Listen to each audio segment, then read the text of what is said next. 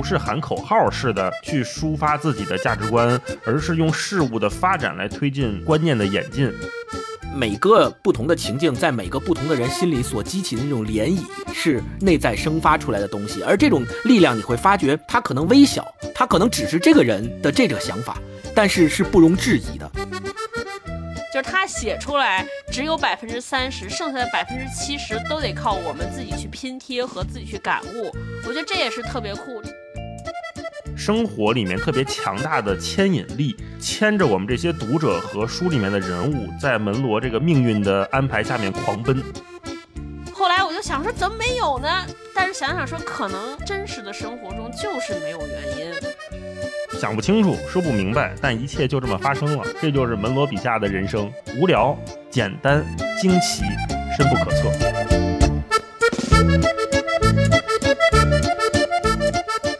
大家好，欢迎来到本周的文化有限，我是超哥，我是大一，我是星光。哎，大家好，今天听节目的时候正赶上三八国际妇女节，嗯，也是借这个机会向听我们节目的女听友表示节日快乐啊！节日快乐，节日快乐！就是三八节不仅仅是这一天啊，希望大家每天都快乐。嗯，对，今天在这个时机，我们也读一本女作家的书，这位女作家特别著名。诺贝尔文学奖的获得者，加拿大作家爱丽丝·门罗啊，我们今天读一本门罗老师的《逃离》。嗯，哎，我先问问你们俩，咱们聊聊逃离这件事儿。我不知道你俩，就是我人生最擅长的技能就是逃离、逃避、逃离、逃避不了就是拖延，所以我看这个标题特别亲切。你们俩有没有生活中有没有这种逃离和逃避的故事，或者说就是你们特别想逃离的那些瞬间有吗？大老师，有。我有的时候在公司开会啊，我就会觉得，我就特别想逃离。在一些公司开会的时候，会有那种就大家。好像都在表达自己，并没有想听别人说话的感觉。在那个会上，我就很煎熬，就很想逃离。所以有的时候开会，我觉得大家没有把一个观念往前推进推进，或者没有形成什么共识，或者说大家就在这儿浪费时间啊，我是有点受不了，我就逃离了啊。不知道你们有没有？对我也是，五个人以上的会，我一般都想逃离。那天刚听了一个朋友公司的笑话，说有一次有一个公司的高管会上。大概有十几个高管，然后两个 VP 给打起来了。这个时候，其中一个 VP 嗷一嗓子一喊，惊醒了旁边正在睡着的合伙人。我觉得这种开这种会现场的人一定都特别想逃离啊。嗯，刚超哥说那个开会合伙人睡着了，一起被嗷一嗓子吵醒了，还还说呢，说干嘛呢？啊，我这更正正梦着香呢，你们把我吵醒了，我都梦见上市了。对他可能睡觉也是一种逃离吧。我我的逃离经历其实可以说我真实发生过的。我在新加坡留学的时候，当时是跟一个同学，我们一起相当于有点像现在的合租，但是是学校的公寓。呃，因为可能是生活习惯不太一样，所以在呃这个过程当中就会有一些，比如他起得早，我起得晚，然后互相之间可能会有一些打扰。住了一段时间之后，有一次就因为一件特别特别小的事儿，然后他就发火了。他发了火之后呢，我的第一反应不是去。跟他争执也不是去，当时我我也对着他发火，我们俩互相吵，互相摔东西。我我我不太是这种，我当时他发火了，我就啥也没说，我也没有特别强烈的情绪表示。但是从那件事情之后，我就渐渐的开始故意的远离他，就是故意的逃避，躲着走，故意的逃离。对我躲着走。当时我的想法就是，哇，我对吧？我惹不起你，我还我还躲不起你嘛，对吧？避免跟他呃过多的接触。包括说话呀，包括一块儿吃东西啊，去实验室啊，这些地方我都尽量跟他避免一起。然后就因为没有交流的机会，所以你也别跟我吵。呃，咱俩之间就生活习惯上或者是认知上的不同，也不会发生这样的冲突。所以这个是比较典型的逃离。呃，就这可能也跟性格有关系，因为可能有些人他，比如他性格。呃，不是我这样的，他也许就当时就跟人吵了，甚至打一架，可能打完之后俩人反而会和好，对吧？不打不相识嘛。但我不是这种性格，我就是如果你你觉得你就是记仇，也不这就不叫记仇。我觉得 我可能有点跟超哥之前说过的，对，避免冲突，我不太喜欢当面跟人发生冲突。就我既然能够选择不冲突，那我就可以选择不冲突。我我觉得这个逃避。是在万不得已、被迫的情况下，还依然保有自己的那点选择权，就是我最起码可以选择躲吧，啊，有点这个意思。然后另外，另外还有一个就是，有些时候在家里也是，就是我妈她有时候就特别关心我，她的这种关心有时候会表现出一种 过度的，让我有点无所适从，对，让我一种有点无所适从的感觉。就她有时候我老感觉她，她旁边她老盯着我，对，这就挺让人可怕的，你知道吧？然后就有些时候我就会觉得挺不自然。录着录着发现阿姨在后边出现了，往往这种时候就有点呃，会有想要逃离或者想要逃走的感觉。所以有些时候，比如说我妈突然出去办事去了，不在家，或者是我出门了，我就会感觉到一股自由。这 这个可能是跟逃离可以相对应的，就是当你感觉到一种自由的时候，你就知道哦，原来之前那个生活是会或多或少的给你一些心理上的压力。所以这个是我的体感，也是我这是真实的故事。嗯，我可以跟大家分享两个逃离的小事儿，一个是我经历的，一个是我朋友经历的，给我笑坏了。就是我一听到大家都逃离，我就觉得哦，我我自己平衡了。第一个故事是坐在一个车上，是两口子夫妻俩开车开到四环上，然后俩人开着车开着车就吵起来了。我觉得两口子，尤其两个人都会开车的时候，就常出现那种情况，说哎你这这怎么拐？怎么赶紧并线？怎么还打灯呢？然后另另一个人说不行你开，然后然后这个时候就急眼了，可能之前。也发生过有一些不愉快，就在这个时间瞬间车内爆发，然后两个人就把车停在四环边上。先是女的摔门下车，一会儿那男的自个儿也摔门下车了，然后就留我一个人坐在车上，你知道吗？就是就很尴尬，不是我的车，我是开呢还是不开呢？劝也不好劝，就是那一瞬间，就是就是觉得太 太难过了。特别心塞，然后第二个是我我发小的逃离的故事，他当时给我讲的。他说他当时在大学时候，他他读研究生，他女朋友上本科，但是他们俩在两个校区。有一天，他想去那个校区看他女朋友，给给女朋友一个惊喜，然后还买了草杨梅在。找到了他女朋友最爱上自习的那个教室，在门外洗好了杨梅，准备进去，然后一推开门那瞬间，发现他女朋友跟别的小男孩在一块儿。我说，然后呢？然后发生什么？他说我把杨梅送给他，然后我就跑了，跑了，逃避了。对，然后我说那怎么了？他说没有然后了，就跑了。我当时听这个故事还挺不理解的，然后直至翻开了这本书。我才知道说为什么会在这种场景之下，就像我刚才我发小发生那个故事的时候，人本能的会产生逃离，因为我们想到的肯定应该是就是就地急眼，对不对？就是冲突对峙，对。但是有一些人他就是在那种情急的情况之下，他的反应情绪波动都没有我们想象的那么大。嗯，门罗这本书里边讲了非常非常多这样的故事。我觉得那种逃离是一个。成本最低的自保，对他为了保护自己不受到伤害，或者是不受到外界的这种冲击，或者说自己做出改变要付出巨大的努力和不确定性。那诸多平衡下来，可能我就地逃跑是最经济实惠的方式。对对对，是的。嗯，那我们今天就进入这本书，我们还是例行先让大老师给大家介绍介绍《逃离》是本啥书，里边讲了什么故事。《逃离》这本书。我个人其实是一直都想看很久，包括我也翻过爱丽丝·门罗的《传家之物》那本书，那本书更厚哈。那大家都知道，这个门罗是二零一三年的诺贝尔文学奖的得主。自这个一三年之后，他的书也是很多朋友都开始阅读，包括我也是一三年之后才知道，哦，原来有加拿大这么一位女作家一直在写这方面的东西。我们今天读的《逃离》这本书呢，是零四年的时候他发表的短篇小说集。其实也可以算是中短篇小说集，因为里边的很多故事其实挺长的。嗯嗯。当时一出版呢，这本书就获得了英国最著名的这个布克奖、加拿大的极乐奖，然后《纽约时报》年度图书等等等等，甚至还有人给他了很高的评价，说他力压契科夫哈。对，加拿大契科夫。对，那这一会儿可能咱们也可以再聊聊为什么就加拿大契科夫甚至力压契科夫哈。嗯。那他这本书呢是由八个故事组成的。虽然只有八个故事，但是他写了三十万字左右，还是不薄的一本书。是的。那这个八个故事里边有，首先就有逃离的这个同名故事哈，所以《逃离》这个这本书的名字是来自于其中的第一个故事的。另外还有一个叫《机缘不久沉寂》这三部曲，它的每一篇都是两个字的名字，有一个三部曲。另外还有四个独立的故事，是激情、罪孽、波动和法力。嗯我们读这本《逃离》啊，它前面有一个弗兰岑写的序，我觉得写的非常好。那弗兰岑大家知道就是写《自由》的那个美国作家，特别厚一本书。对，就是门罗不断讲述的故事跟他的人生经历非常有关。然后弗兰岑在里边说，门罗讲的是什么故事呢？就是你可以把他所有的创作来源理解为一个源头，是一个聪明、情欲旺盛的女孩在安大略省乡间长大，没什么钱，母亲呢非病即死，父亲是名中学老师，娶的第二任妻子很是难缠。女孩通过奖学金或者某个决定的利己行为，尽早逃离了穷乡僻壤。是的，是的。然后这个女孩早早的结婚，搬到了英属哥伦比亚，生儿育女。之后婚姻破碎，而她远非无辜。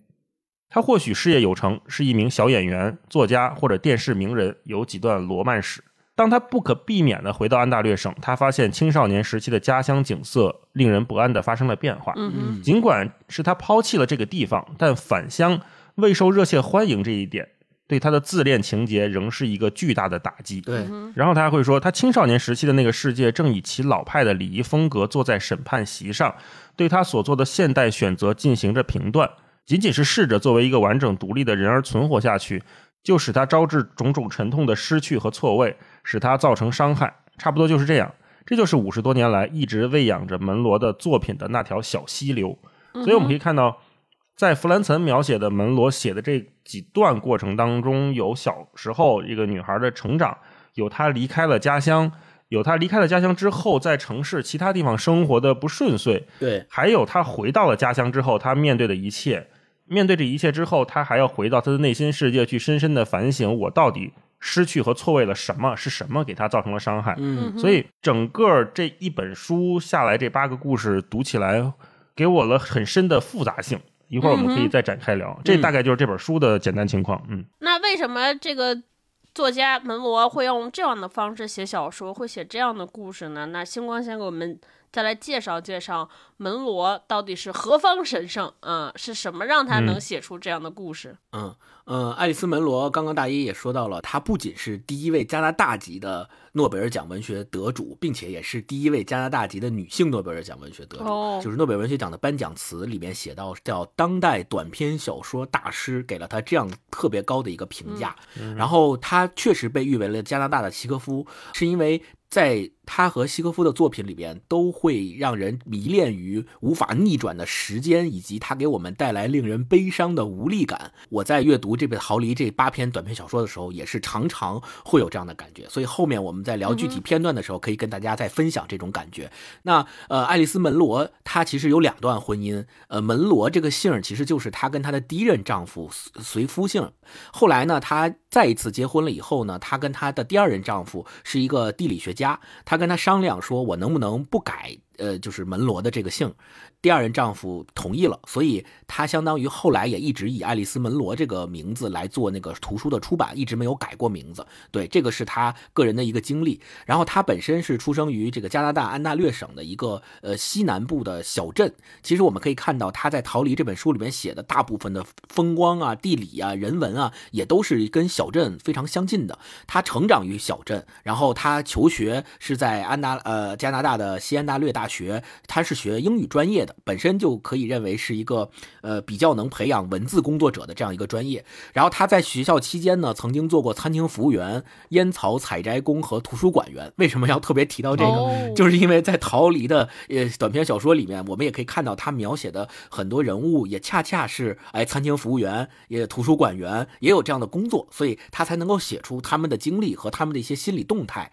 因为他生活和写作的那个年代，恰恰也正好是加拿大女权运动的最高峰，所以她身为一个女性作家，她也通过她的写作，呃，在她的作品里面表现出了很多这样的题材。她是在三十七岁的时候发表了她的第一部短篇小说，这部短篇小说集叫《快乐影子之舞》。这部小说集一发表的时候就一炮而红，当年就获得了加拿大的总督文学奖。然后还有一点特别要提到的，就是在一九七九年到一九八二年期间，他曾经旅居和游历过澳大利亚。中国和斯堪的纳维亚半岛。对的，就是在七九年到八零年这段期间，他曾经也来过中国，但那个时候他呃还没有像现在这么出名，也没有获得诺贝尔文学奖，所以很多人可能都不认识他。但是他确实呃那个时候通过呃应该是一个旅游者的身份啊来过来过我们这边。后来他不断的发表短篇小说，因为其实他的写作生涯里面也是以短篇小说见长，并且大部分的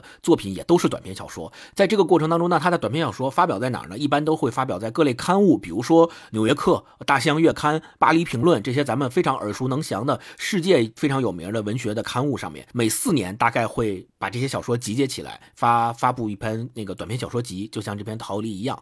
然后还有另外，她现在有三个儿女。呃，但是其实她跟她的第一任丈夫在一起的时候生过三个女孩，但其中的二女儿不幸就出生以后十五个小时就夭折了。就这个《逃离》这篇短篇小说集里的作品里也有过设计。就是也是有那个夫妇他的孩子不幸夭折的这个事情，所以他自己也是亲身经历过这样的事情的。后来呢，呃，最后他是在呃八十二岁的时候获得了诺贝尔文学奖，但是那个时候他的身体已经嗯不太可以了，因为健康原因没有办法去亲赴瑞典领奖。后来是他的女儿代表他去瑞典帮他领了奖。然后刚才其实大一老师也说到了，他作品的风格最开始的时候早期是。嗯，经常描写一个即将步入成年的女孩，她面对自己的原生家庭和她成长的环境的时候，所面临的那种心理上的两难处境。但是到《逃离》这本书以后，呃，他的风格转向了中年人。独身的女人以及老人的一些生活上面的故事，所以这个就很也被很多文学评论家认为是他的写作风格的一个重要的展现，并且在这本书里面，我们也看到，他也涉及到了很多，比如说关于婚姻暴力的现象啊，这个女性她是选择逃离这样的家庭，还是选择什么样的心理动态？我觉得这个过程里边，他。用他特别独特的写作风格描写的特别的精细，特别的精巧，让我们能够感受到当事人他到底是怎么样去想的。可能因为我们没有经历过这样的事情，我们也不会处在这样的环境里，我们没有办法去理解。但是经过门罗的笔，门罗写出来以后，我们就知道那个当事人特别细微的心理动态是什么样子的。这个就是爱丽丝门罗他整个的一个生平以及他的生活经验和他作品之间的一些千丝万缕的联系。嗯，爱丽丝门罗。我看他这个生平的时候，我突然想起我们上一期聊的陈应真啊，他们俩其实是一个时代的人，对，而且好像就差了六岁还是七岁，都是三几年生人，然后也是在七十年代到八十年代进入了那个创作的旺盛期，对，呃，我突然想到说，哎，这两个人好像在我们读起来，呃，首先呃一中一西，然后一男一女，而且基本上是在地球的两端吧，对，啊，他们两个人关注的事情和创作的方式都不太一样，有的时候从这些老一辈人的笔下，我们能看到好像当时那个时代一点点的痕迹。陈应真那个痕迹可能更明显一点。但是门罗，如果刚才像星光不介绍加拿大当时的女权这个运动的话，可能我们不太能看出来他笔下那种特别鲜明的时代感。这是我的一个感觉。而且我们从这两本小说里边挨得近的时间内读，你会发现有好多相似的地方。他们对于故事推进的这些处理，包括里边有好多书信，这些书信就是一个揭开惊天秘密的 转折。我觉得有的时候是觉得很像，对，还有日记。另外，关于门罗，我自己还想补充两点，就是我单方面一厢情愿的替门罗老师辟个谣，就是很多写门罗的报道。经常会对他有两两种误读，一个误读呢是觉得说他们就是大家爱用的题目都叫什么大器晚成，其实不是的，就是门罗是一个非常具有写作天赋的人，他在校园里边写的些小说，二十多岁写的小说就。第一本小说出去就获得了国内非常大的褒奖，获得了很多殊荣，所以他不像大家写的。对，然后第二个想要说的就是很多写，尤其写女性作家用的叙事都是说她如何平衡事业和家庭，对吧？就是说，尤其像门罗这种生了三个孩子，她其实是四个，好像有一个中途还夭夭折了。对，经常会用的叙事就是一个在家里边家庭主妇，对吧？一边围着从这个锅碗瓢盆、柴柴米油盐、尿布和冲奶粉之间抽出了时间，紧巴巴的坐在那儿写作，然后以此来讲说，哎呀，看这个女性作家多么不易。但其实爱丽丝·门罗，我们仔细去研究，她不是这样的，她一直都有非常丰腴和丰沛的时间来写作、合作、深度的思考，而且她写的这些人物，很多人都觉得说，这些人物上是不是有她自己的生活、自己的影子？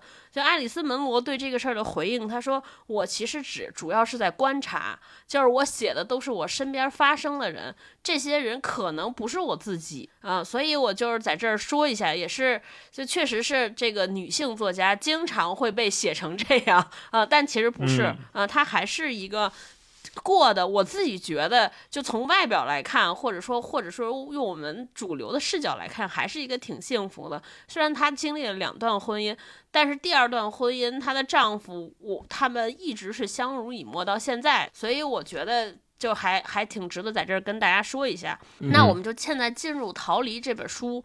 啊，我讲翻开这个故事之前呢，我先想问问你俩，就整个的阅读体验怎么样？因为我先说我，我这是第二次看《逃离》这本小说，就它不是一个版本的。今天咱们读的这个应该是十月文艺出的，好像上一个版本我忘了是哪儿出的，就是也是他刚获诺奖的时候，我买过一本。就当时就是没读下去，说真的，然后就是硬着 头皮读。当时抱的心情就说：“哎呦，人家也是诺奖诺奖作家，对吧？我这必须得看一看。”就硬着头皮读，读完之 后，然后舆论压力看的，对，迫于舆论压力。然后之后我就觉得那个基本上就是上一次看就跟没看过一样。我说我当时写的是这个吗？没有任何印象。一三年到现在快十年了，九年前的事儿。这这本书看完的时候，我还在这儿。反省，其实这里边写的故事非常有有余味，而且因为像大老师刚才说的非常复杂，而且他其实对人的分析和洞见非常深刻，尤其是这种亲密关系或者家庭关系或者女性在这些关系当中的那种心理的活动。他其实是洞察的非常准确，对对对，也非常锋利。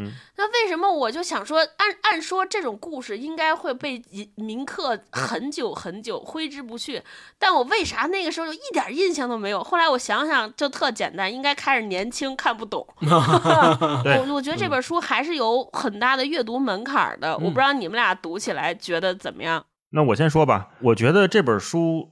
首先，没有什么我们要把它界定清楚，没有什么影响到了我们对它的预期和翻开这本书的期待哈。首先，它是没有那种我刚才说特别鲜明的时代特征，但不表示它没有写时代，它没有那个鲜明的特征表现在它不是喊口号式的去抒发自己的价值观，而是用事物的发展来推进这种观念的演进。第二个没有呢，它是没有那种高概念和强设定，它不像我们看那种悬疑小说或者科幻小说，我们一上来就在一个特别飞的环境里面。嗯，它那它有的是什么呢？我读下来，我昨天还在好好想这个问题。我觉得它是那种生活里面特别强大的牵引力，牵着我们这些读者和书里面的人物，在门罗这个命运的安排下面狂奔。嗯，就是每一篇故事我看完之后，我都会在想说，如果是我。作为书里面的主人公，我会怎么选？我会怎么做？这可能是门罗这种现实题材小说里面独有的魅力。嗯，它非常的无缝衔接到了我们的生活里面，它甚至长在了我们的生活里面。对对，因为我们一般很难想象说，如果我是福尔摩斯，我面对一个案子怎么样？或者我不太会说我是郭靖，我会不会镇守襄阳城数十年？是吧？不会有这种人生选择题放在我们的日常生活里面。这是那种奇观小说给我们提供的冲击。但是门罗这种现实题材，它厉害之处就是它剥离了所有的我们说是支架也好、锚点也好，啥都没有，它就写一个主题，这个主题就是人，嗯，就是普通人，一个前面弗兰岑说的追求完整独立的人，面临命运带来的变化、生活产生的转折的时候，我们会怎么选？对，那接下来就到了一个更难的地步，就是在这条窄路上面，他怎么写？就是看起来哈，我觉得门罗他已经把所有题材抽象到了一个几乎没有办法下笔的地步。你没有办法在时代里面疯狂的找隐喻，他没有。你也不能用地域特征做文章，就是都做了，我们也看不出来，因为咱也没去过加拿大安大略省。你也不能给人家写结尾了。他更不能自说自话，他没有那么多的大独白，让我们从内心人物里面体现价这个作者私藏在里面的价值观，他也没有。但是他反倒要写出一个让所有人，我就是我觉得几乎是所有人看完之后都觉得这事儿跟我有关的故事，这就非常非常难了。你看这里的故事，如果我是一个无法忍受伴侣脾气的妻子，我会不会也离开家？如果我离开家了，所谓那种逃离，我还能不能开始我的新生活？我有足够的勇气吗？嗯然后我们也会想说，如果我一直怀疑自己是不是亲生骨肉，我是不是 亲生的？对对对那某一天，当我面对一个热切的邻居，甚至是陌生人送给我一个刻着我名字的项链，嗯或者是什么照片儿，对我这好那好的的时候，嗯我会怎么怀疑这份感情？我到底怎么跟这帮人处，对吧？他是爱吗？我会怀疑这个。那还有就是，如果我在一个城市跟一个陌生人偶然相识，一见钟情，但是我们没有留任何的联系方式，只是约了明年这个时候咱们还在这儿见，我愿不愿意承担这一年来的思念？对我这一年之后，我还愿意有没有勇气去赴约？就这种选择题，是我们人生每一个阶段，每一个人都可能会面临的，而且是像超哥说的，你越人到中年，甚至到呃壮年、晚年的时候，你去回想你人生中曾经面临的选择题和你做出的答案就越多，你在门罗的作品里面得到的共情的那种冲击就越大。嗯，对，这是我觉得门罗非常了不起的。就第一点，就是他写那种普通人的那种独立完整的人的追求和选择；第二个就是时间感。就门罗的每一篇小说里面，我觉得他都做了两到三次的这种时空跳跃。嗯 对，这种时空跳跃，它并不是科幻式的，说我一下就穿梭到未来了。那种穿梭到未来是引导着读者告诉你我一个硬设定，一个高概念。但是门罗的那种穿梭，它是默不作声的。就上一段可能还写这个年轻人的爱情呢，下一段就毫无预兆的到了二三十年后。刚刚跟这个年轻人对话的人可能已经死了，嗯可能不在了，可能去世了，可能进了精神病院了，或者他就是在我们的生命中莫名其妙的消失了，对对对我不写了。那这种时空跳跃它不是线性的，有的时候啊，我还在想，它似乎呈现了一种我们记忆真实的样子。为什么这么说呢？有的时候我们回忆，比如说五年前、十年前的一件事儿或者一段经历的时候，我们大部分的呈现方式都是那个记忆片段往外蹦的，就是我突然想到这儿了，然后又突然想到那儿了。没错，我们所谓的那个记忆模型或者那个脑中的故事是通过无数个线段拼成的。但是我们现在看很多大部分小说的时间线是跟物理世界是统一的嘛？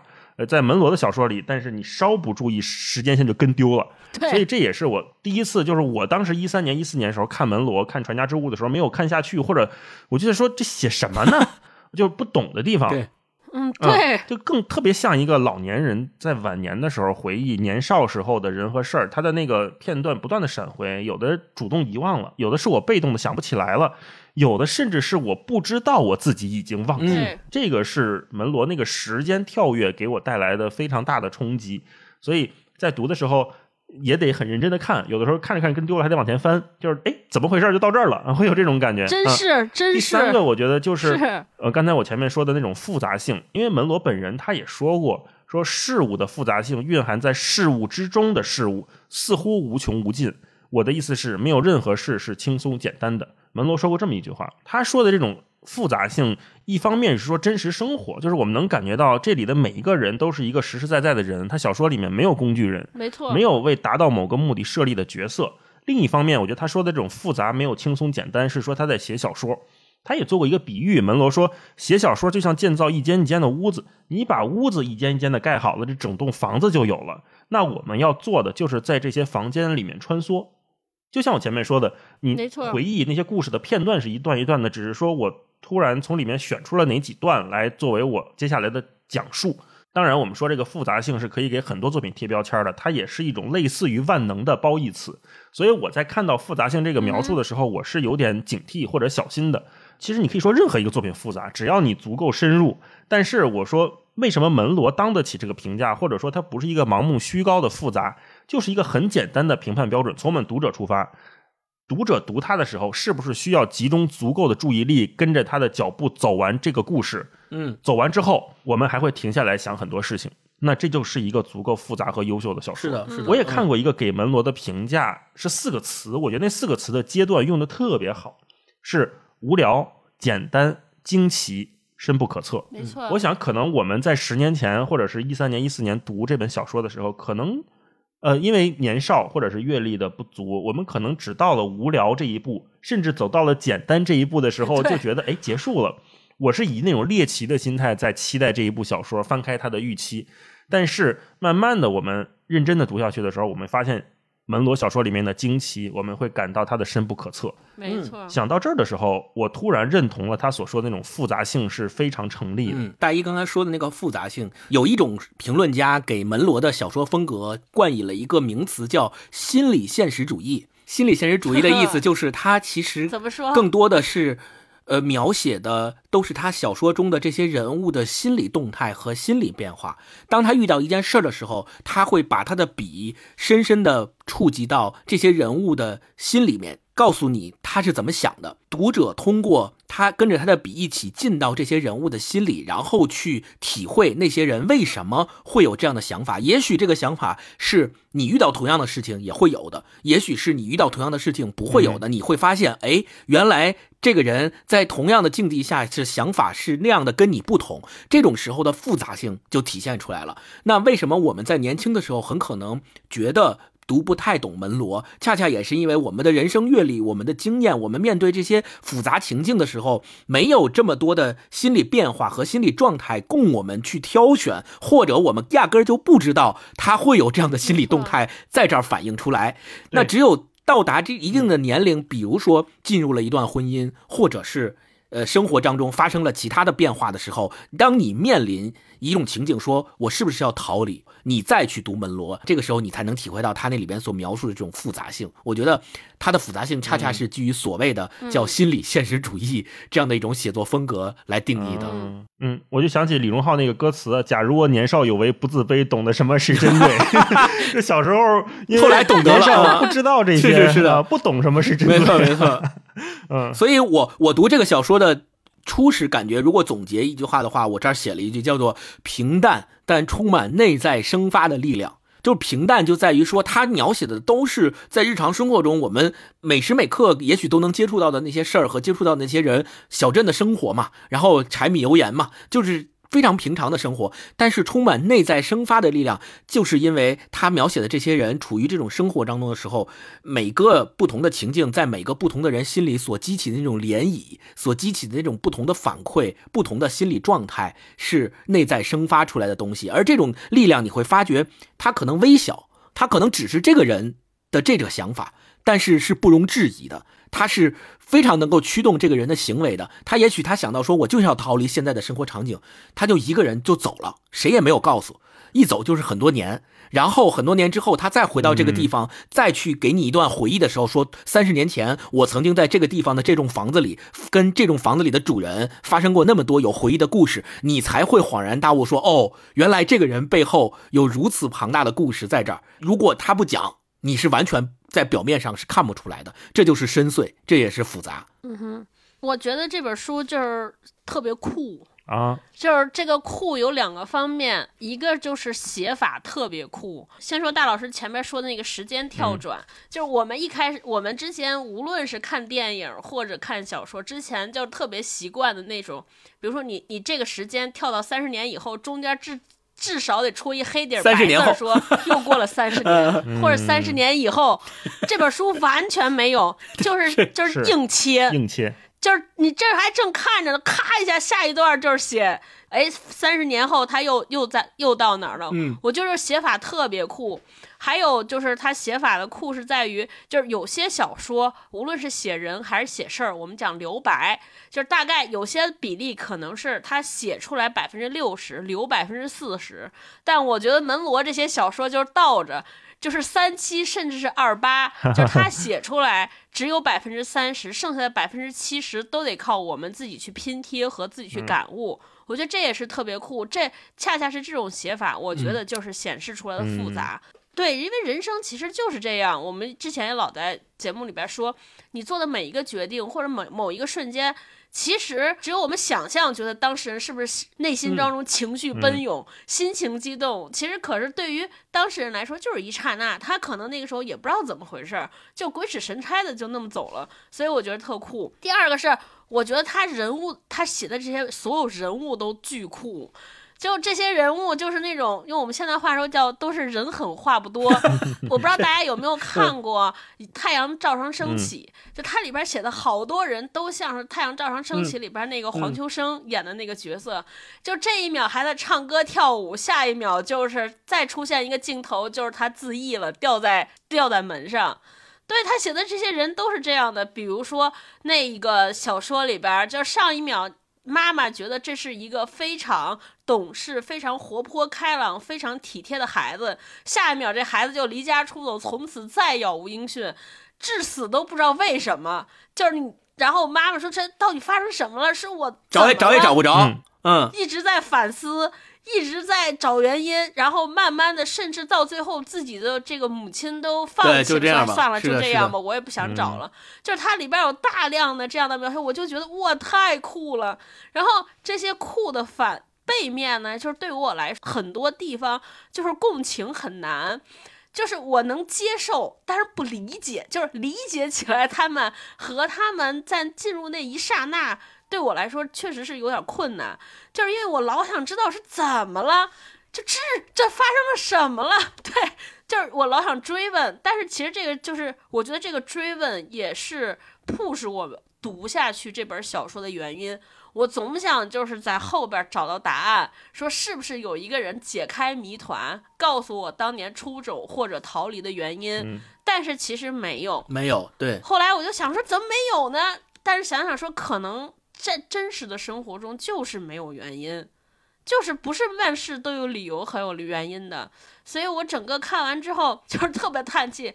就还有有点欲罢不能，嗯，所以就是这是我整读整个小说的感觉。嗯，超哥刚刚说的那个想找原因，也是我在读这篇小说的一个惯床的思维。就我特别想知道他最后会不会给我们一个原因，说为什么这个女儿就悄无声息的走了，然后几十年杳无音讯，就没事一年寄一个明信片也不落款，然后他妈妈疯发了疯似的找他都找不着，他也不给他妈打个电话什么的。我觉得这种非常不符合人情这个常识的东西，你总得给我们一个原因。吧，你总得告诉我们为啥吧？他是进邪教了，还是还是被人拐了，还是干嘛？你总得有这么一个原因。怎么就追求灵性去了？就呃，对对啊，但但是他到最后都没有，最后都弄得那个妈妈没有办法放弃了，就开始过自己的日子了。说就这样吧，我就当就没有了，就就就这样的，爱爱咋 地咋地。没生过这孩子。我后来就想说，为什么是这样？其实就是因为回到他呃门罗的写作风格，他特别善于挖掘人的内心的动态和心里面的那些东西。古希腊不是哲人有一句话叫“认识你自己”吗？就其实我们每一个人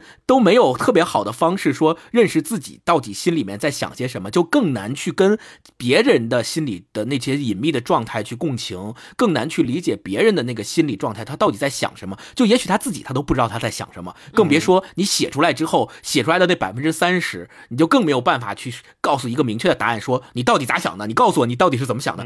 可能他女儿他自己都不知道他到底怎么想的，他只是做出了这个决定。而已，所以这个时候你就会发觉说，哦，原来人心还有人的心理状态是这么复杂、这么深邃、这么庞大的一个谜团。爱丽丝·门罗她只是抛出了一个百分之二十到三十的切面给我们，告诉我们说他是这样想的，然后我们都没有办法说，哦，知道说我们想要的那个答案是什么。最后没有办法逼迫我们看完这整篇短篇小说集之后，就发觉说我们也不要去找答案了，因为没有人能够。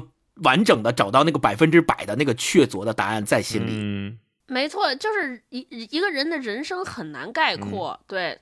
更别说他做出那些细微的决定啊！嗯，对，就是想不清楚，说不明白，但一切就这么发生了，这就是门罗笔下的人生。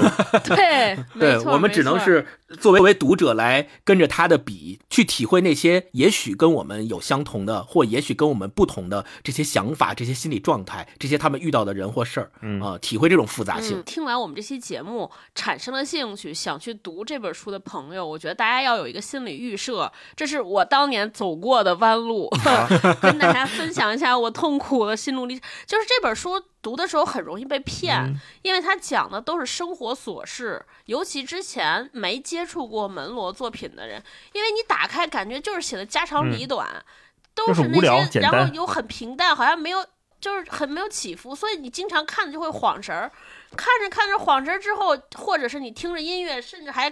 这边放着电视剧呢，瞟两眼电视剧，瞟两眼书，然后突然间，比如翻到第五页是，我靠，就跟不上了。对。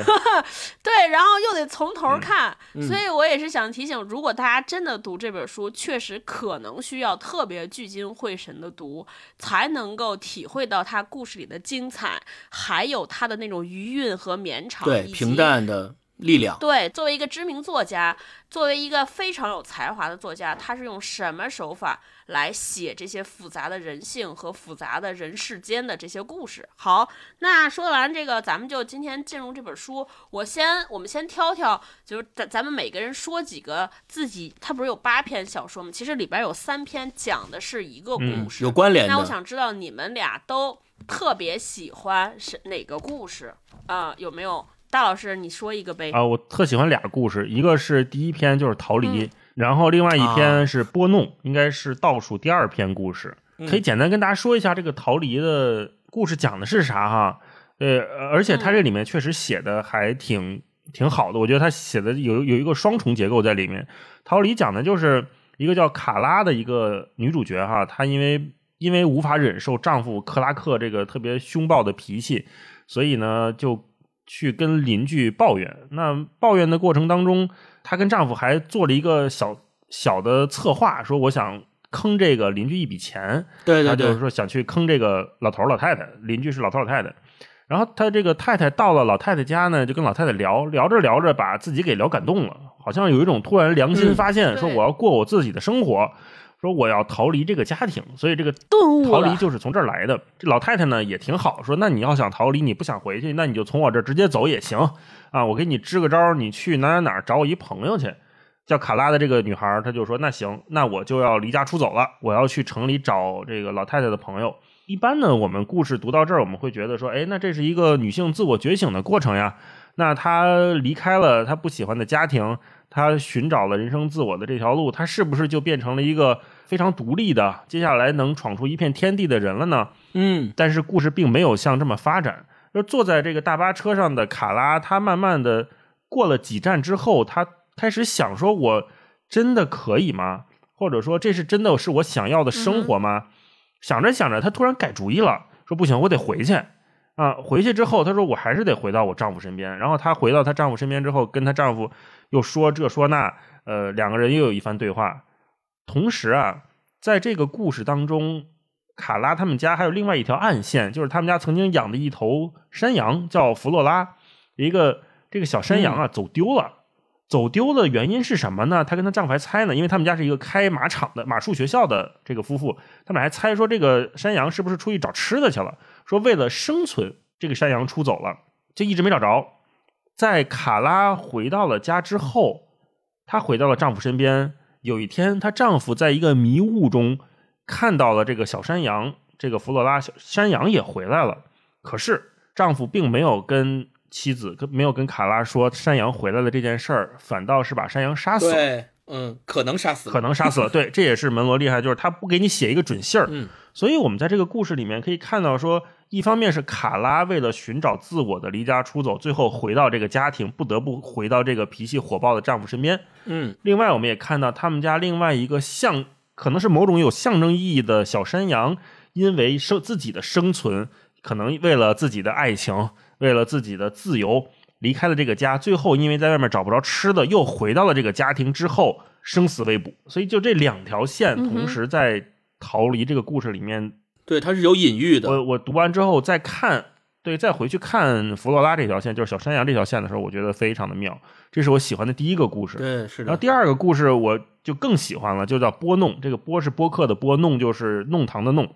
它是讲这个故事，简单讲就是两个人从一见钟情到两地相思，然后再紧张的赴约，最后到失落，然后多年以后再相遇，再相遇再失落，然后才有一个真相大白。嗯，最后这个两个人真相大白，我们以为结束了，就往往都以为故事到这儿要结束了的时候，门罗告诉你还没完，他开始让我们想。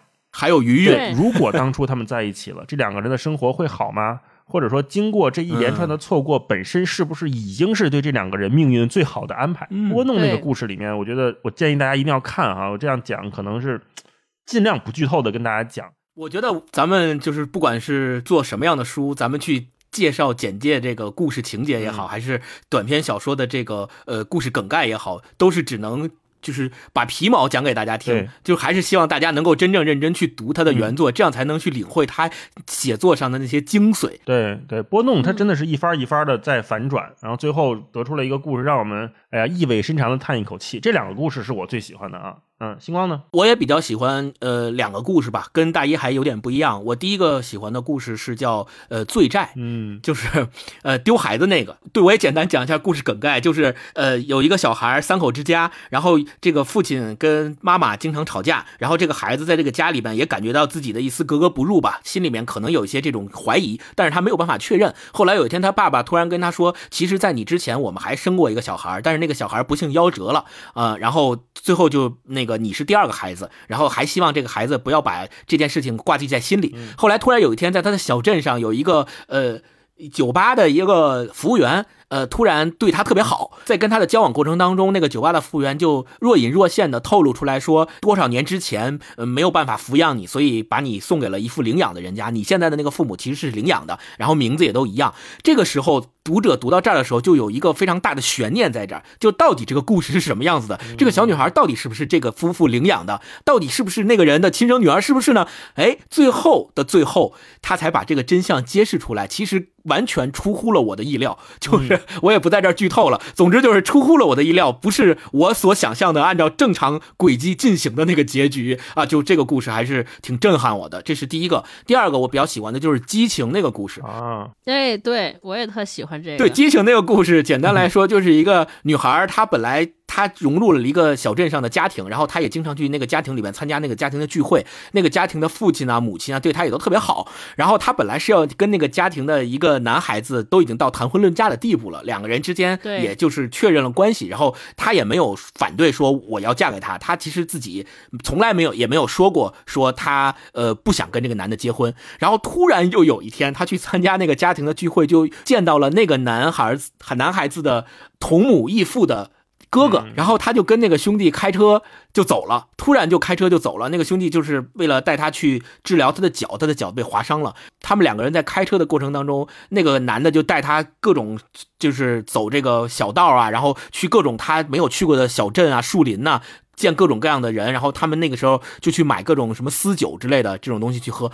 但是你会发现在这个故事里面，好像我理解啊，嗯他们两个最终没有发生什么实质上的亲密关系。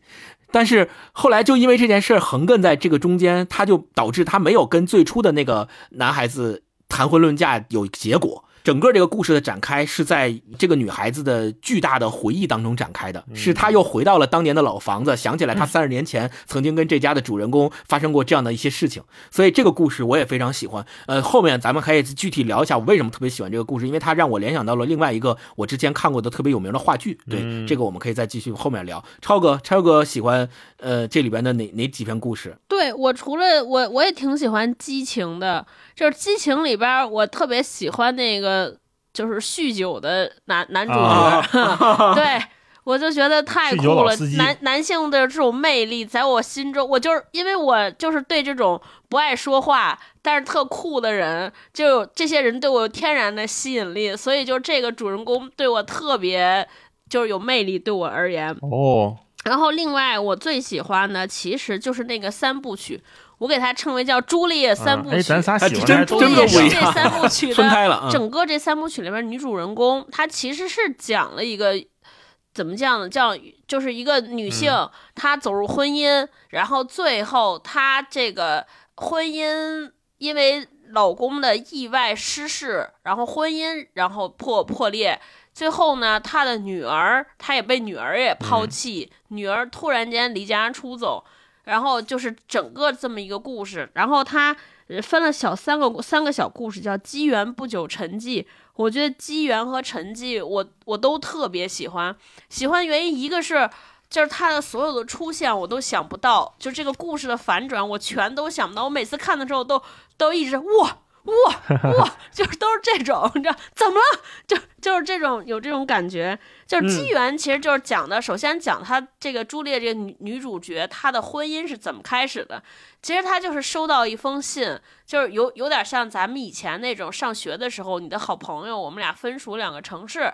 他，然后还特长时间不联系，然后有一天你的那个久未联络的闺蜜给你写了封信，从其他城市来的，然后她想坐着火车去看那个闺蜜，结果在火车上遇到了一个男的。呃，然后发生了一些挺挺可怕的事儿，然后她跟这个男的就突然间一见钟情了，然后她就莫名其妙在一种力量的驱使之下，过了一段时间，她就是单独乘着火车就主动上门去找了那个男男的，然后两个人就结婚在一起了。这是大概是这个机缘的故事。那陈记这个故事就更精彩了，就是这个时候这个。女女主人公应该就是人到盛年，可能就是三十多岁、四十岁的时候。首先，她事业上迎来了巅峰，她变成了个女主持人，著名的女主播，对吧？然后，所有小镇周围的人都能认识她，都认识她。然后，她其实是过着一个非常光鲜的那种标准的成功女性的，就是至少是中产阶级的生活。然后这个故事的开篇就是他在跟别人，就用我们现在话说，就凡尔赛别人，就说，哎，我们家女儿怎么着怎么着，我跟我女儿的关系还特好特好。然后出门之后就是迎头痛击，然后发现他女儿离家出走了，不告而别，而且就是说的那些原因是他从未想过的。嗯，就然后他就由一个首先是由巨大的不理解困惑，然后中间一度又变成了愤怒。愤怒完了之后，他好像就又又哀怨，又又又拉扯，到最后就完全是放弃，甚至是接纳、平淡、放下。我觉得整个他讲了是一个女性成熟或者长大的那个过程，所以整个故事我就看的特别带入，就特别喜欢这个故事。嗯，朱丽叶的故事的三部曲，其实我们可以。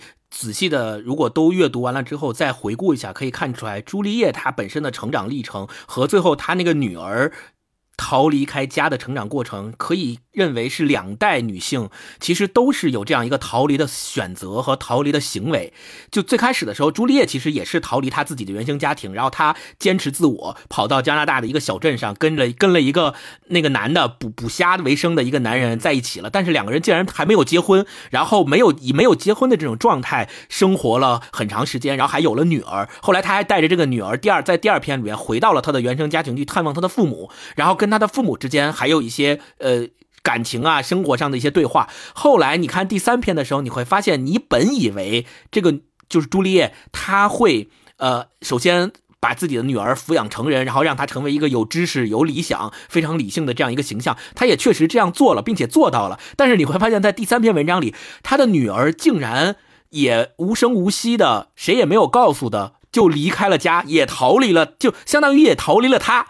但是他自己还不清楚为什么他的女儿会做这样的选择。他找了半天也没有找到，最后也没有一个答案。所以整个这三个故事加在一起，你会发现是两代不同的两代女性去寻找自我也好，还是说去跟自己的原生家庭之间有这样的逃离的行为和呃心灵上的对抗也好。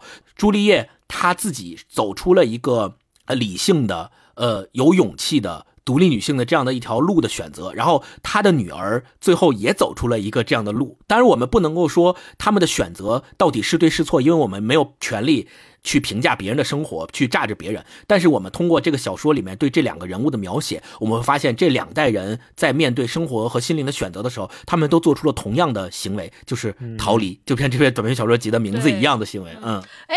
而且我读这篇的时候，我不知道你们俩看没看《人世间》，嗯，就是我突然间就是读出了《人世间》的感觉，我觉得就就是。站在这个应该就是，如果人世间用周蓉的角度来写周蓉的一生，就是宋佳演那个角色写她的一生，就跟这个故事非常像。就是在人世间里边，宋佳那个故事也是，她十几十六岁的时候爱上了一个诗人，比她大十多岁的诗人，然后从大东北跑到了大西北，在贵州的山林里边跟这个男的过这种艰苦的生活。对对对，在山洞里边，最后他自己在那儿和和那个和诗人生下。了孩子，然后他他们两个人又一起从那个贵州又回到了东北继续过，然后周荣成了这个大教授，嗯。也是当地受人尊重，而且周荣后来又考上了北大，就高材生当教授，大家都觉得特好，而且周荣本身很漂亮，然后她女儿也学习很好，很乖巧，但是女儿和他就是不亲，嗯就是疏离 啊、包括中间女儿也一度叛逆，就是中间看的过程中，你觉得，哎，这怎么这俩人？你就是女女性关，就是母女关系之间在纠葛，但其实你从远处看，当第三用第三视角看，你会发现他女儿其实就是在和他走一样的路，也和他嗯，当年一样啊，就是是一种人啊，是是娘俩，对，嗯。好呗。那我们接下来再讲这本儿这里边儿自己特别喜欢的片段分享。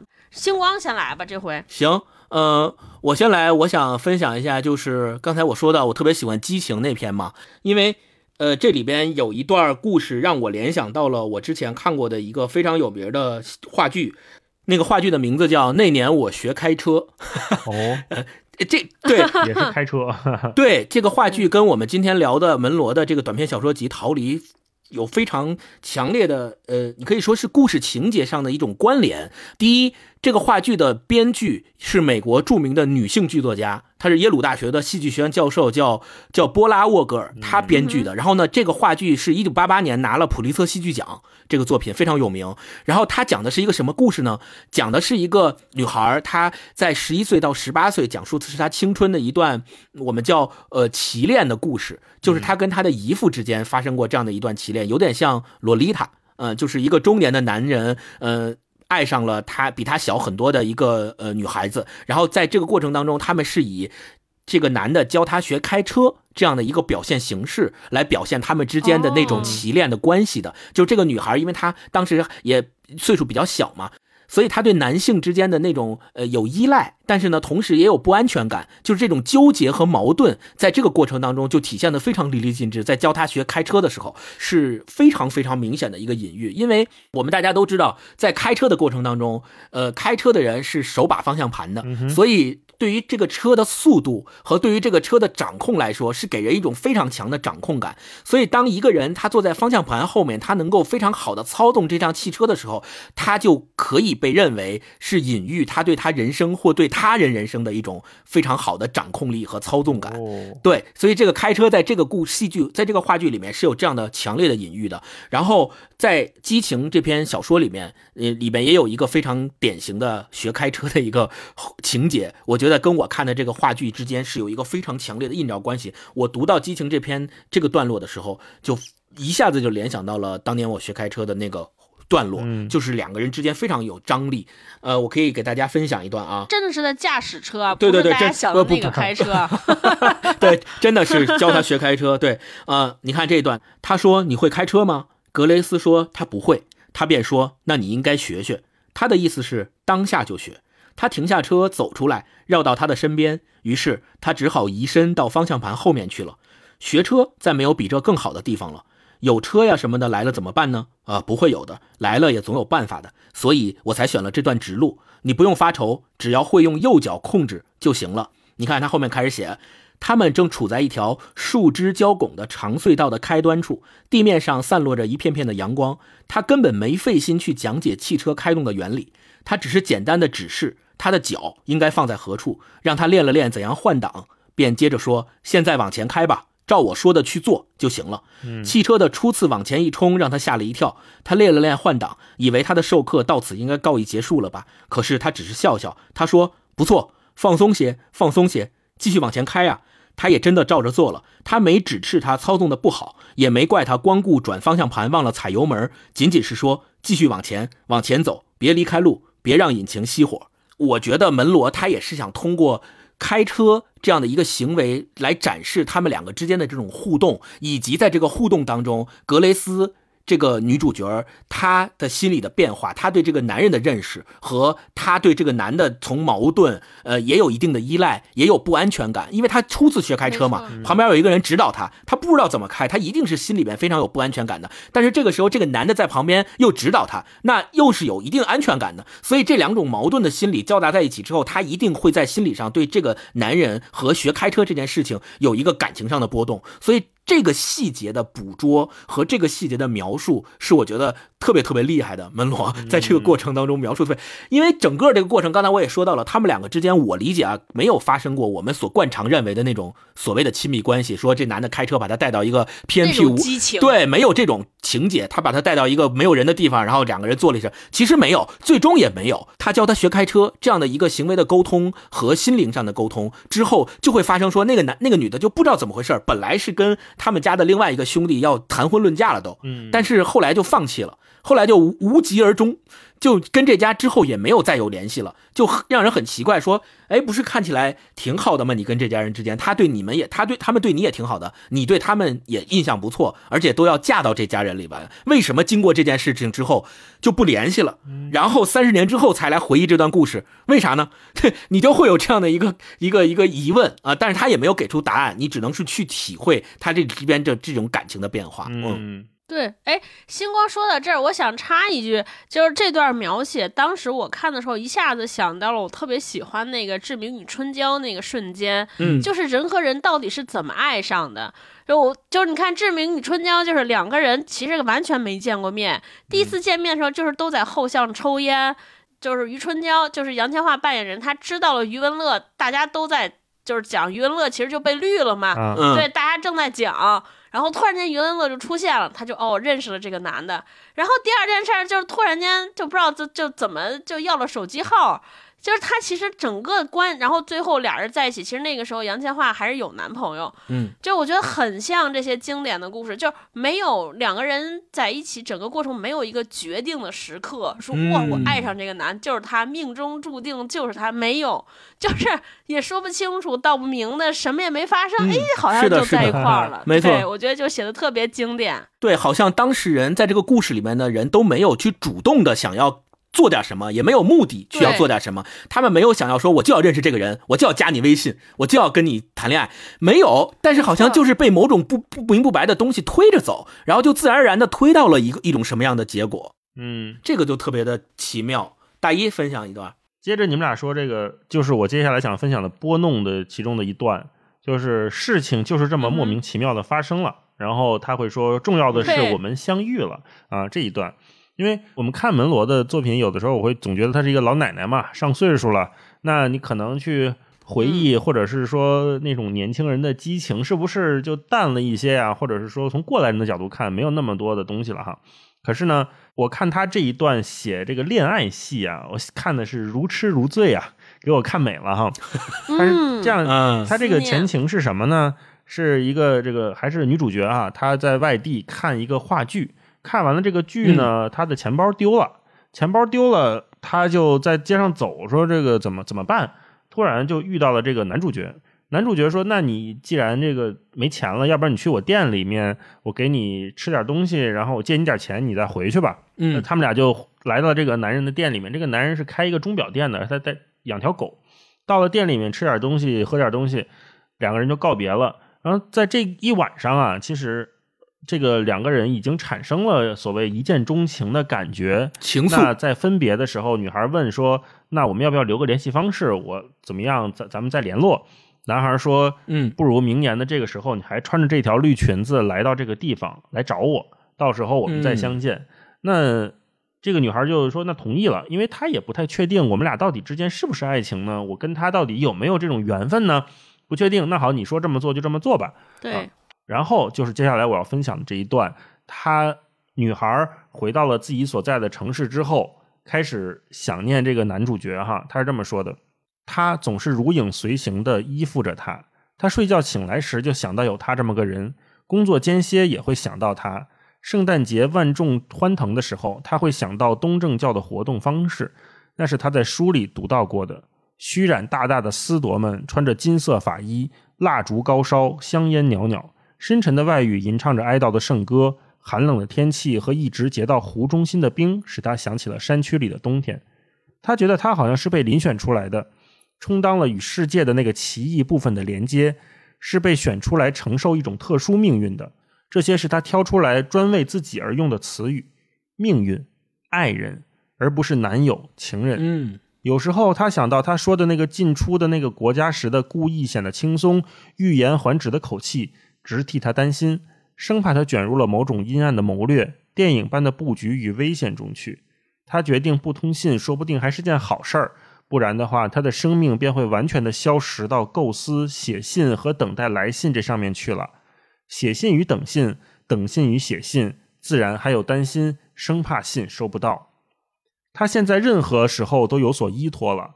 他感觉到有一种光芒在照着他，照着他的身体、他的声音以及他在做的一切的事情。这使得他走起路来也与平时不一样，无缘无故也会微笑起来，对待病人也体贴入微，异乎寻常。因为这个女孩是一个护士哈，他觉得那是他的愉快，能在同一时间内既惦念着一件事，又做他的日常工作，或者和乔安妮一起吃他的晚饭。那面什么都没有挂的墙，透过百叶窗，一行行的光线映照在墙上。那些杂志的粗糙纸页上面的插图是老式的线条画，而不是照片。那只厚重的粗瓷碗周围有一道黄圈。他用这碗给他盛了斯特柔加诺夫。朱诺笔吻上的巧克力颜色，他那细细的却很结实的腿，还有街上那凉爽的空气，市政园林部门花坛上飘过来的香气，河边的路灯，以及围着他们横冲直撞与盘旋的一群小虫子。嗯，然后后面他又想说，他的心在下沉，然后开始窒息。当时他拿着他的火车票走了回来，不过在这之后，散步良好一般的步子，走下月台，来到砾石的地上，透过薄薄的鞋底，他还能感到尖利的石子儿带给他的痛楚。他脑子里什么都没淡忘，不管这个程序被重复了多少遍，他的记忆以及附带的细微印象，都在他脑子里磨出了一道越来越深的凹槽。重要的是，我们相遇了。是的，是的，啊，这一段，嗯我，就想他怎么能这么写一个人的心理和对一个人的思？念，而且你看，重要的是我们相遇了。是的，是的，这个女孩啊，她不断的在给自己肯定，她就像她说这个所谓的凹槽，一遍一遍的在刻蚀着自己的对男孩的想象，那种故事的怀念，一直在想当时那个尖利的石子儿扎着他鞋底给他带来的痛楚，那种痛楚其实是非常非常美好的。但是当我们知道这个故事最后的走向的时候，前面的一切又显得非常的残酷。嗯嗯，这是我分享的一段，超哥来一段吧。嗯，我分享一段是我们之前前面没听说、没没聊到的一个故事，叫法力。我想讲一段这个求婚的故事，我觉得这写的太酷了，就是特酷啊！我给大家讲讲这个求婚的。和被求婚的人和被求婚者是个啥关系呢？就是大家现在闭着眼想，这男的就有点像年轻、稍微年轻一点陈道明老师，或者是王志文老师。对这个小女孩呢，她可能就像是周冬雨或者白百合这样的小年轻。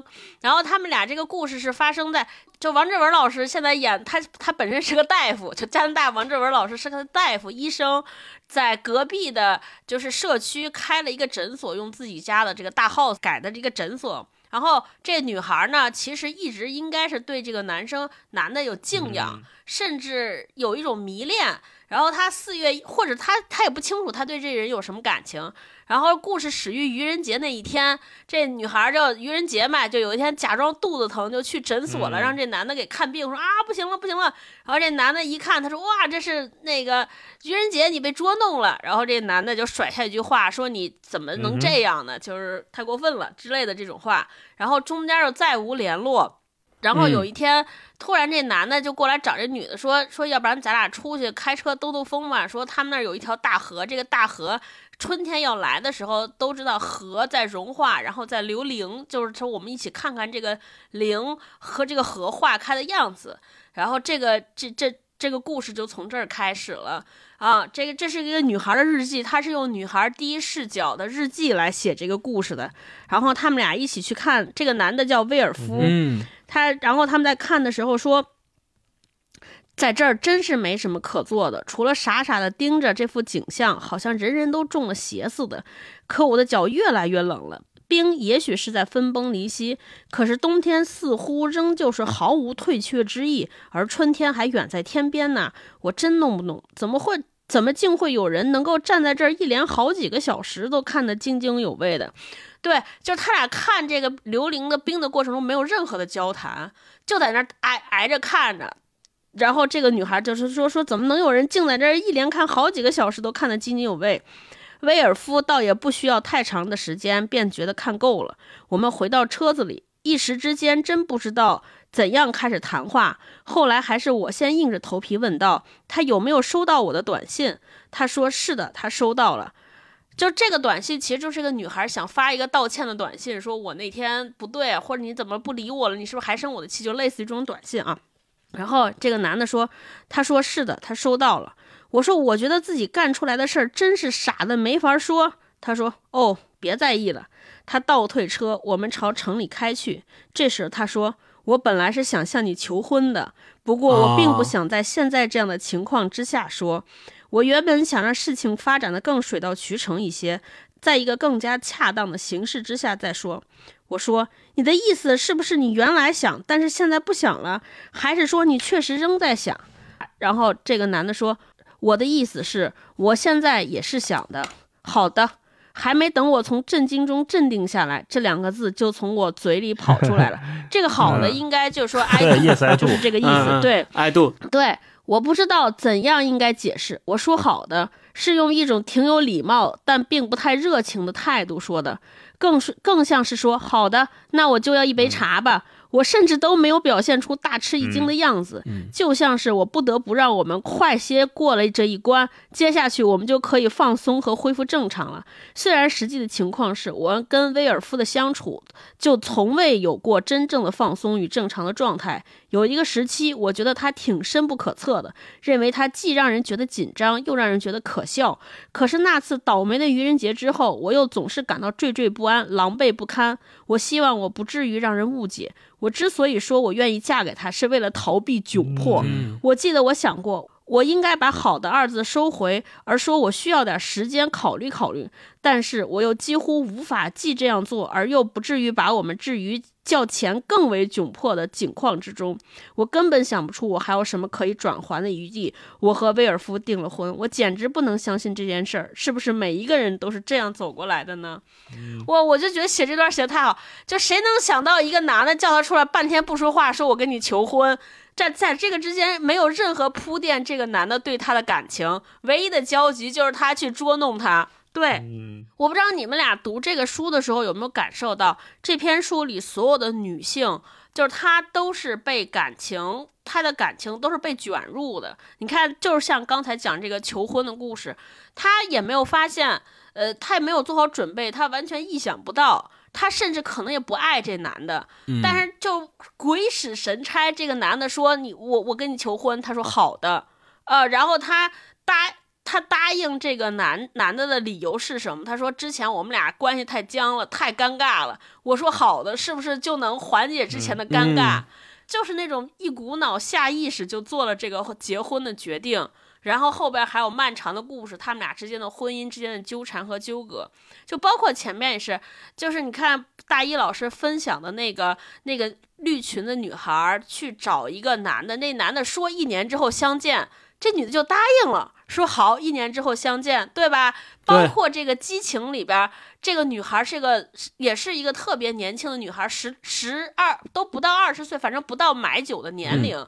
这。然后他从来没有摸过车，这男的说：“我教你开车。”他又开车了，就是仿佛男性在这段关系中有强大的磁场。这女的也不知道就怎么怎么就在这个关系里边就被牵着走了。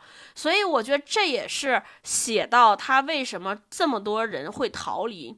其实因为本身这段关系的开始。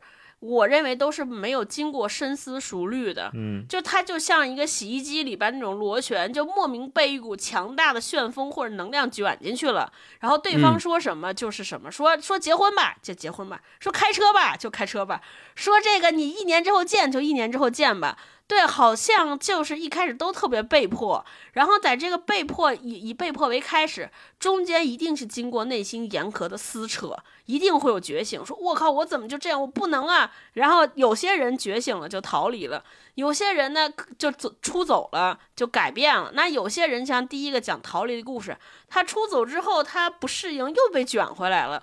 啊，我觉得就是整个这个逃离，我读出的都是这样的故事。对，是的，是的，嗯。那我们再分享一轮呗。星光先来吧。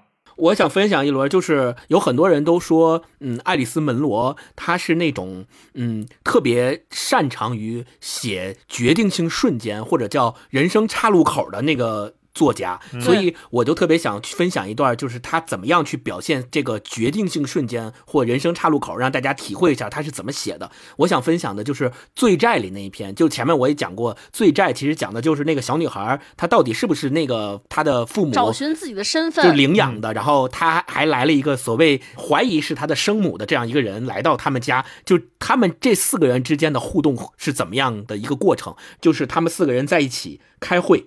就是要把这个人这件事的真相告诉这个孩子，以及真相大白于天下，就是到底你是不是那个人的亲生女儿，是不是我们领养的？他是这么写的，说哈里，哈里就是这个家庭里面的父亲。哈里说，当然可以。哈里接受不了了再有一个娃娃的想法。艾琳说，艾琳就是这个家里面的母亲。艾琳说，眼睛盯着桌面底下自己放在膝上的那双手。一想到将会有那么多繁杂的家务事，他怎么也接受不了。他有写作的事儿要做，他希望能有些成就，因此他不想很烦乱。他要我去堕胎，我说好吧。但是接着我又说我不愿意，完了又说做掉就做掉吧。可是我还是下不了决心。于是我们争吵起来。我抱起娃娃钻进汽车，我是打算上哪个朋友的家里去。我并没有开快车，当然我也没有喝醉酒，完全是因为路上灯光太暗，而且天气不好。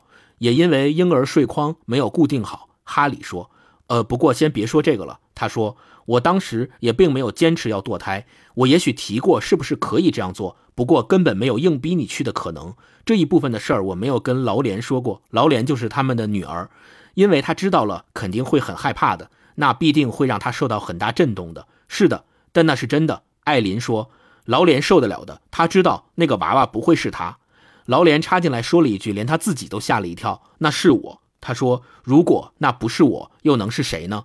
是的，不过不是我想那样的。艾琳说：“你也没有完全不想那样。”哈里说。劳连说：“都别说了，就这一段，我因为我不想把这个故事的最终结局 剧透给大家，我还是希望大家自己去看这个故事。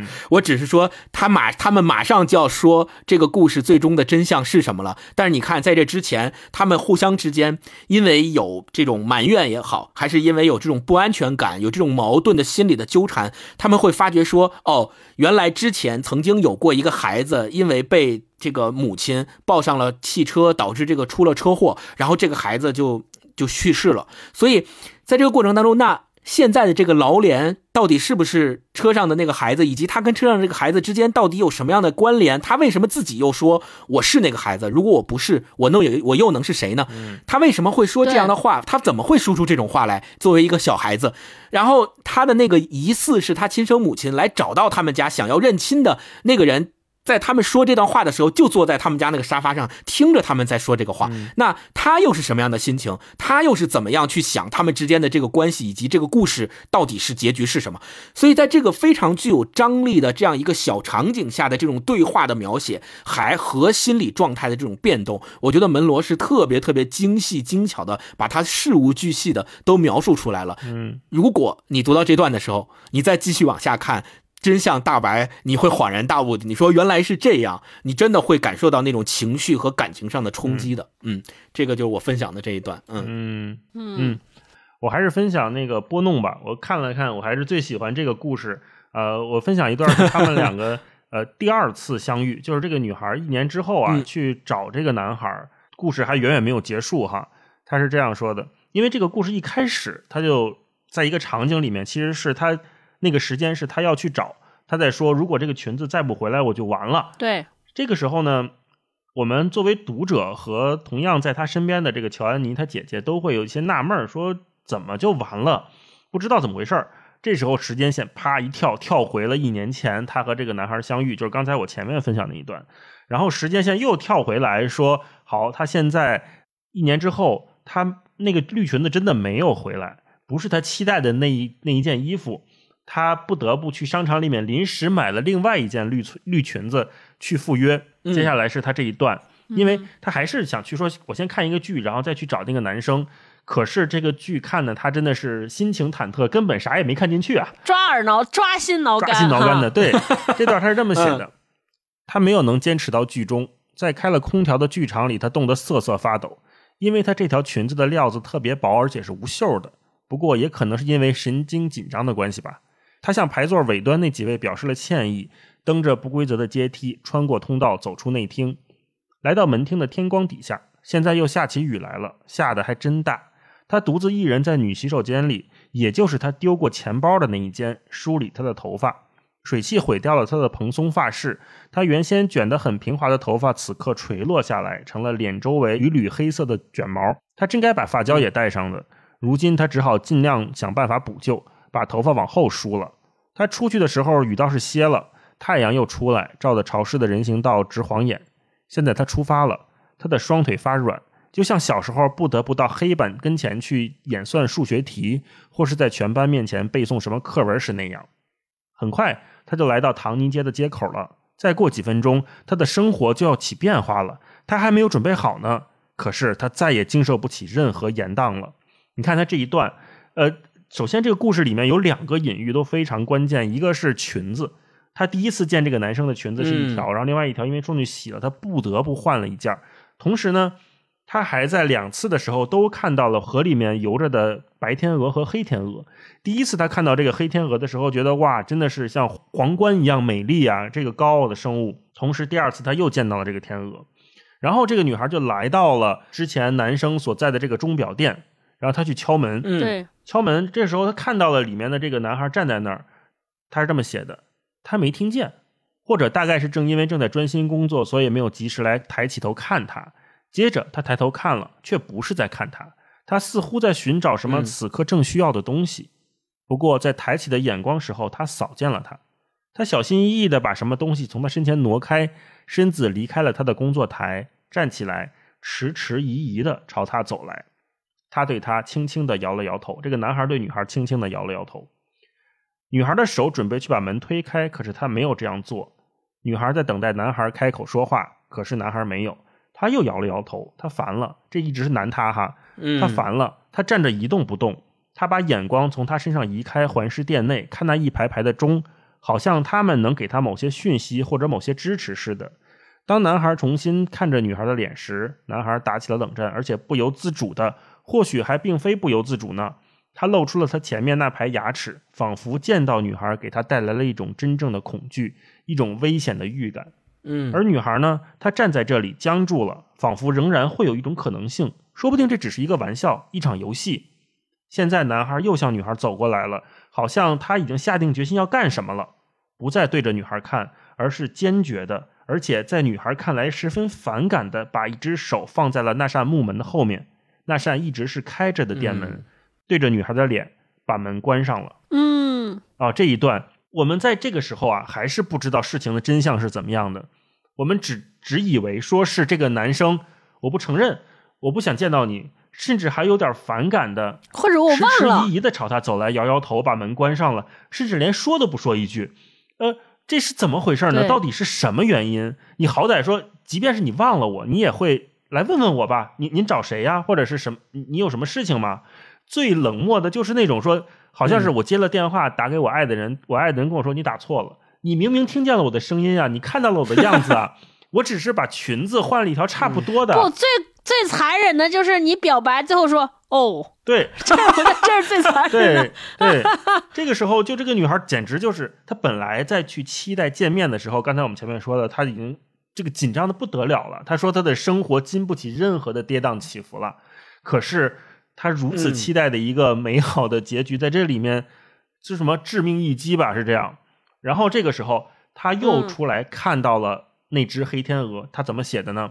仍然是那只黑天鹅在独自摇曳，仍然有一群小鸭子，以及对着它们呱呱的叫个不停的鸭爸爸、鸭妈妈，仍然是阳光照在水面上，嗯还是别试着逃避了。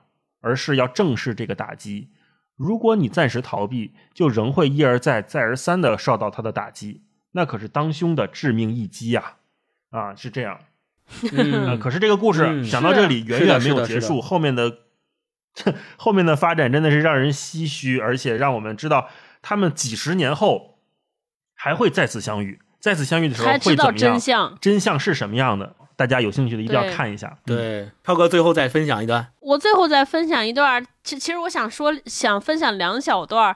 我觉得爱丽丝·门罗在他应该就是一个长者，尤其像大老师前面讲说他讲逃离的时候，他可能人生就更成熟了，嗯所以他写的这些故事，我能感觉到他的那种睿智，甚至有一些幽默。哼，我给大家分享一段，一一段是这个，呃，就我前面讲《朱丽叶三部曲》里边讲这个朱丽叶和她老公之间有一次争执，她老公是的心理变化是怎，他俩为什么争执？其实就是她老公在。在长期的婚姻期间有过一次出轨，疑似出轨，但是没被抓着。出轨的就是朱丽叶的闺蜜，然后就因为这个这个原因呢，她她跟她老公之前经常是别别扭扭的，虽然表面上风情浪风平浪静，但是所有事情，就这个这个这件事情能成为所有爆发或者争执的导火索。对，对，然后朱丽叶就是有一天，她把他们的孩子，呃，就送去夏令营去了。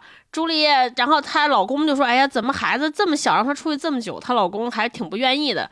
朱丽叶就是当时朱丽叶说：“她说她想把这件事情做个了断。嗯对，她说她不想看在孩子的份上，装作什么事情都没有发生似的。”埃里克就是她老公，她说埃里克却正好相反，他愿意的就是看到矛盾暂时得以缓解，大家对之视而不见。按照埃里克的思路，客客气气总能恢复好感的吧？假装那就是爱情了，好歹也能蒙混下去吧？撑到爱情真的复苏的那一天，要是始终都复苏不了呢，那也只能这样了。埃里克反正是能这样凑合着过的，是啊，他的确能凑合着过的。朱丽叶沮丧的想，我觉得这就是就是男女在一段关系中经常出现的。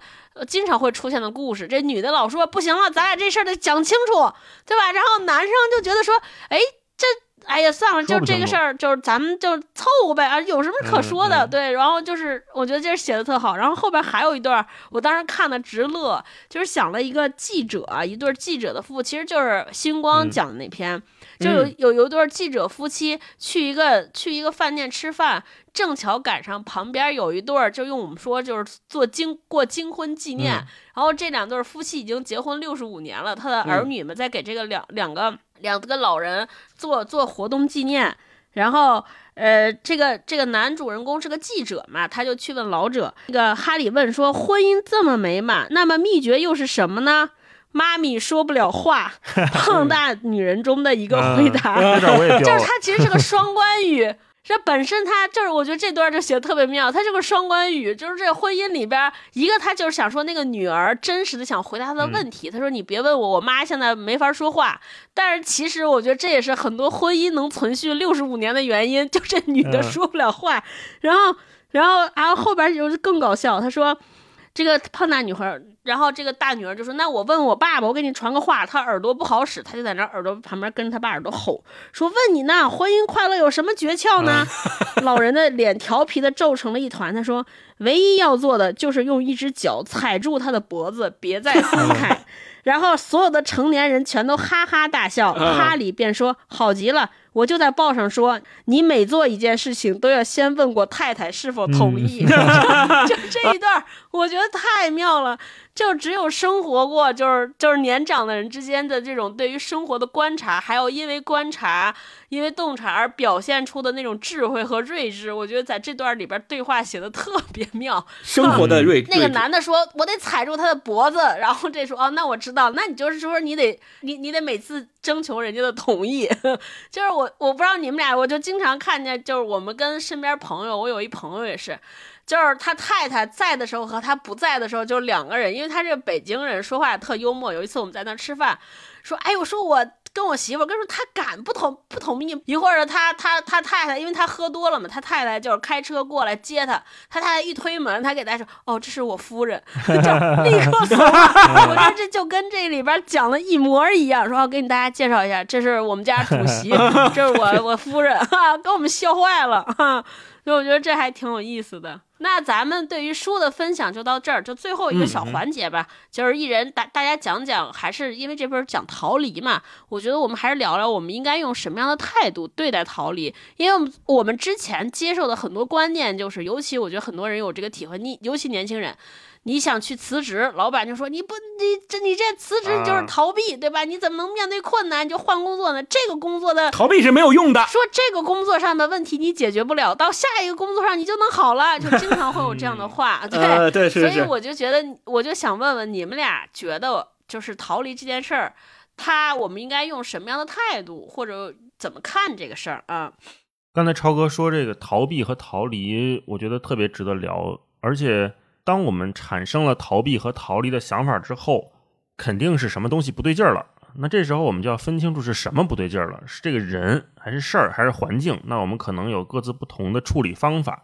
当然，就是说，当我们产生了这个想法的时候，我们可以把逃离看成一种主动选择的暂停，而且这种短暂的暂停是可以接受的，而且是必须的。它给了我们一段空窗期啊，在这个阶段里面，我们可以思考接下来我们要怎么办。现在的情况是，这个社会一直让我们坚持啊、硬刚啊，你再努力试试，一直都在宣传这种嘛。可是我们就必须得承认，很多时候我们确实就是努力不动了，或者说我就不想在这件事上百分之百付出了，行不行？对，就像我们读门罗的很多小说，我们看到主人公做出的选择，他不是经历了什么大是大非。而且啊，如果是经历了大是大非、黑白分明的事儿发生了，往往选择其实很好做。对，关键就是我们前面说门罗提到那一句话是关键，是我们相遇了，事情发生了。那在这种机会产生了、可能性发生了的时候，我可以，我有权利试一试，对吧？我们可以站在这个路口上去观望一下，接下来我要怎么选，行就行，不行就不行。所以门罗的这本《逃离》。在最后，我觉得恰恰是给了我们很多在这种现实里挣扎的普通人一种力量感，一种希望。如果他可以选择逃离，那我也可以。每个人都不应该丧失自己在生活里选择的权利。我有权利决定我要过什么样的日子。嗯，这是我的想法。没错。没错，嗯，因为我自己曾经有过这样的经历嘛，所以我特别赞同大一老师说的。其实现在很多人都在说，你要解决问题，你就首先要有直面问题的勇气之类的这种，他会教育我们用这种方式去面对问题。当然这是对的，但不代表说选择暂时的逃离或选择暂时的逃避，它就是一个完全不可取的，或者是懦夫的行为，或者是怂，那才会这么选择。我觉得这也是一种矫枉过正，没有必要去这样。认为你可以把它当做是一种暂时离开。我们经常也在我们的节目里面讲说，你当你深陷一种比较困难和矛盾的境地的时候，你有时候需要把自己。暂时抽离出来，站在一个旁观者角度，再去审视你所面临的这种处境，就像我们去读文学、读小说、读门罗的《逃离》，我们看他笔下所描写的这些人物，他们在生活当中的面对这些情境的时候，是的，是怎么样去想的，去怎么样心理动态，怎么样去改变的？那。有些时候，你其实需要这样的机会，或者需要这样的空间，让自己有机会去抽离出来，作为第三者去旁观的。那如果你完全没有，你一直是当事人，很多时候往往是有痛苦的，往往是没有办法真正去解决这个问题的。所以，我我倒是认为它可以作为一种视角转换。用《被讨厌的勇气》里面咱们经常说到的，你可以把它作为你工具箱里的一个工具。当你人生当中面临这些问题的时候，你可以用暂时的逃离这个工具去重新审。审视你所面临的问题，也许能够从另外一个角度和方向迎刃而解呢，也说不定。对我是这样看的。超哥呢？就我的人生的感悟就是，逃避是没用的，就是逃避不了；但是逃离是有用的，能逃离。逃避呢，因为你逃避不了，你终究要面对这件事情，所以呢，没法逃避，就只能拖延。拖延呢，能让自己能舒服一会儿是一会儿，但是逃离，在我看来的角度是什么呢？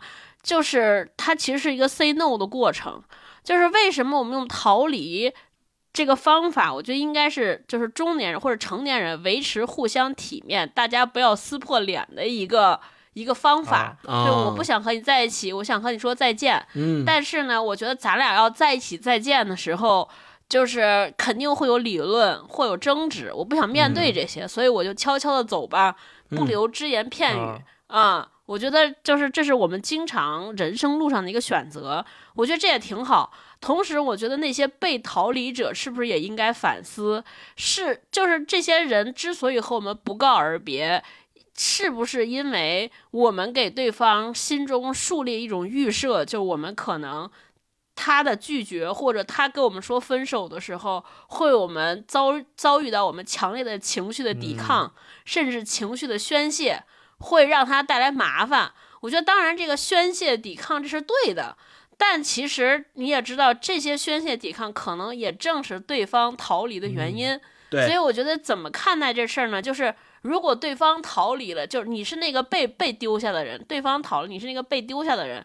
我觉得我们就是用这种态度来体谅他，说他可能就是不敢，他就是不愿意。但是大家不要留这种遗憾，尤其在关系当中，很多女孩或者男孩他会想说，还心存幻想，说哎他会不会回来？就是我觉得这没有回来，选择逃离的人他就是不爱了，就是没有了，他不会回来，所以要释然。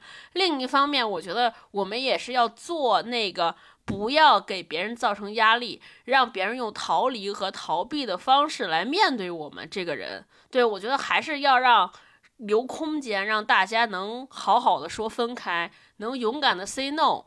坐下来能彼此体谅和比较谅解，我觉得这样可能逃离的事件就会越来越少啊，这是我的看法。嗯不，强求。同意。对，那我们今天就到这儿。呃，也欢迎大家在留言区跟我们说说你对这本书的看法，或者嗯有跟我们分享分享你自己或者你身边一些逃离的故事，甚至可以跟我们分享一些逃避的小窍门儿，就是 让大家嗯 逃避和舒服。对啊，嗯对我觉得就是大老师说，逃避就是有的时候的自保。没错。对，逃离有的时候就是我们一个自我保护、自我安慰。我觉得这个，嗯，不不需要指责，所以大家有什么逃避的小技巧、小窍门，欢迎给大家留言，啊，互相分享，互相对，互相支招我们。这期也跟出版社合作，欢迎大家留言说一说刚才超哥呃好奇的这些问题啊，给我们支支招。我们会在评论区选出五位朋友，送出《逃离爱丽丝门罗》的这本非常好的、好看的纸质书一本哈。对，祝大家阅读愉快。好好嘞，祝大家这周工作开心那。我们下期再见，拜拜，拜拜。